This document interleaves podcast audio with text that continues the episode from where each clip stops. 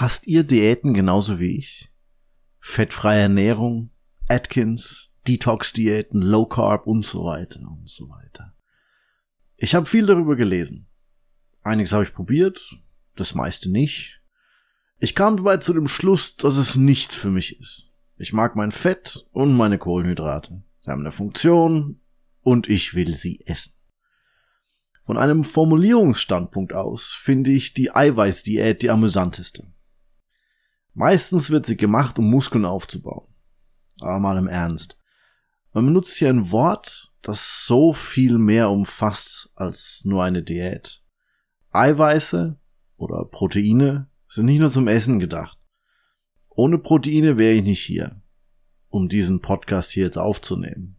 Und ihr würdet bestimmt nicht zuhören. Also passt auf. Proteine oder Eiweiße sind Schlüsselelemente für Leben, wie wir es kennen. Die erfüllen so unglaublich viele Funktionen. Schon mal kommt bei jedem Problem oder Hindernis für ein Lebewesen ein Protein zur Rettung. Menschen haben sie, andere Säugetiere, Vögel, Bakterien und auch Viren bestehen zu einem großen Teil aus Proteinen. Du willst irgendwo hingehen, brauchst du Muskeln. Das sind Proteine. Du willst Essen verdauen, Verdauungsenzyme sind Proteine.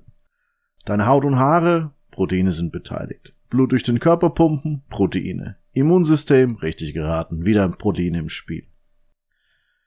Proteine sind so ein wichtiger Teil dieser Welt, dass Biologen und Chemiker an Universitäten zusammenkamen, um eine neue interdisziplinäre Wissenschaft aufzubauen namens Biochemie, die unglaublich viel Zeit damit verbringt, Proteine und ihre Wechselwirkungen zu untersuchen. Bevor ich mich in den folgenden Episoden mit den ganzen wirklich interessanten biochemischen Sachen befassen kann, müssen wir uns ein wenig über Proteine im Allgemeinen unterhalten. Seht diesen Podcast am besten als eine einführende Diskussion, die Grundlagen schaffen wird für so viel mehr.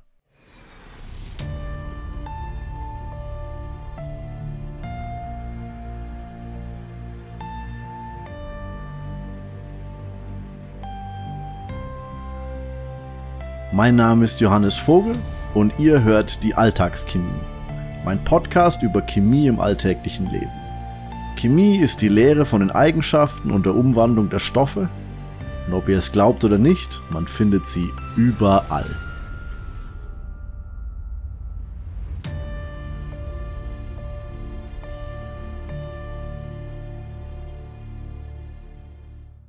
Proteine sind im Grunde einfach nur sehr lange Ketten.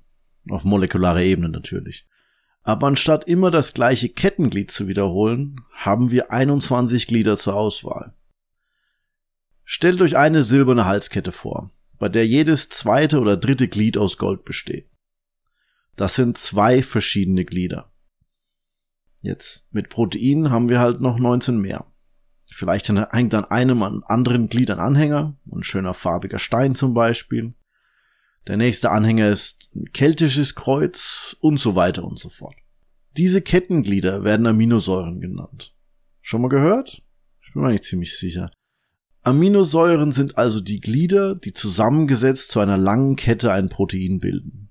Ähnlich wie die verschiedenen Glieder unserer eben gebauten Halskette. Also die Sache mit Aminosäuren. Erinnert ihr euch, was ich über dieses eine Kettenglied mit dem farbigen Stein gesagt habe? Die Sache mit Aminosäuren. Erinnert ihr euch, was ich noch über dieses eine Kettenglied mit dem farbigen Stein gesagt habe? Aminosäuren haben auch sowas. So ein bisschen. Wie erkläre ich das jetzt am besten? Alle 21 lebenswichtigen Aminosäuren besitzen eine gleiche Teilstruktur. Der Name ist das schon der erste Hinweis. Jede Aminosäure hat je ein Amin und eine Carbonsäure. Die Namen sind jetzt mal wirklich komplett vollkommen wurscht. Wichtig ist nur, dass je ein Amin mit einer Carbonsäure reagiert und so eine Verbindung eingeht. Und da alle Aminosäuren je eine von beiden haben, können die Glieder beliebig erweitert werden. In der Theorie kann es ewig so weitergehen, ja. Es ist so ein bisschen wie ein Miniaturzugset, mit dem Kinder spielen. Also wisst schon, bei denen jeder Wagen zum Beispiel ein hakenförmiges Ding an einem Ende hat und ein ringförmiges Ding am anderen Ende und die beiden passen perfekt ineinander. Alle 21 Aminosäuren haben also eins gemeinsam. Jede hat ein Amin und eine Carbonsäure, dadurch können wir die 21 Möglichkeiten beliebig aneinander reihen. Dann noch eine variable Reihenfolge dieser Aminosäuren gibt Proteinen eine Vielfalt, die sie dazu quasi prädestinieren, um fast jede Funktion zu erfüllen. Diese Reihenfolge der Aminosäuren nennen wir eine Primärstruktur. Um Proteine besser zu verstehen, betrachten Wissenschaftler tatsächlich die Sequenz der Aminosäuren und geben jeder einen anderen Buchstaben. Die Analogie hier ist eigentlich ziemlich zutreffend, weil effektiv jede Sequenz eine Funktion formuliert. Das ist genauso wie ein Satz. Wenn man sich die Sätze Ich bin Johannes und ich will noch einen Burger anschaut, können wir alle glaube ich zumindest, akzeptieren, dass die Sätze etwas klar ausdrücken, aber komplett verschieden sind. Trotzdem nutzen sie dieselbe Quelle an Buchstaben, nämlich unser Alphabet. Man kann die Analogie übertragen auf Aminosäuresequenzen. Die Reihenfolge der Aminosäuren, die Buchstaben, bestimmen Form und Funktion des Proteins, dem Satz. Jetzt haben wir diese sehr lange Kette mit einer sehr spezifischen Reihenfolge von Aminosäuren.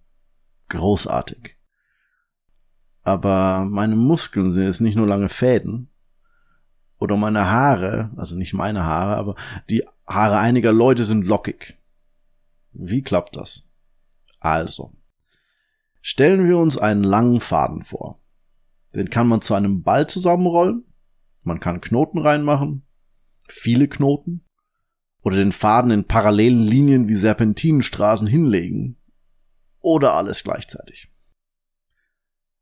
Das machen Proteine auch. Das Tolle dabei ist, dass je nach Reihenfolge der Aminosäuren bestimmte Formen begünstigt werden. Somit kann die Reihenfolge die Gesamtstruktur beeinflussen. Ich bin bei dem Thema jedes Mal begeistert, wenn ich mir diesen Fakt anschaue, besonders weil es je nach Nutzen verschiedene Taktiken gibt. Mir fällt da echt kein besseres Wort ein als Taktiken, obwohl Taktik eigentlich was Bewusstes bedeutet. Also als Beispiele gibt es Aminosäuren, die eher so wie Öl sind. Der menschliche Körper ist hauptsächlich Wasser, deswegen wollen diese Aminosäuren am liebsten zur Mitte des Knäuels hin. Das Knäuel ist hier die Aminosäurenkette, die sich zusammenknäult. Mit den ölähnlichen Aminosäuren in der Mitte, weil wie in Salatsoße mit Öl und Wasser will man so wenig Berührungspunkte haben wie möglich. So behalten Proteine ihre Grundstruktur, weil der innerste Teil nicht mit der Außenwelt, dem Wasser, interagieren will. Umgekehrt gibt es einige Aminosäuren, die gerne mehr mit Wasser interagieren und somit bevorzugt die Außenhülle bilden. Manche Aminosäuren agieren als eine Art Kleber, sodass Teile der Kette zusammenkleben.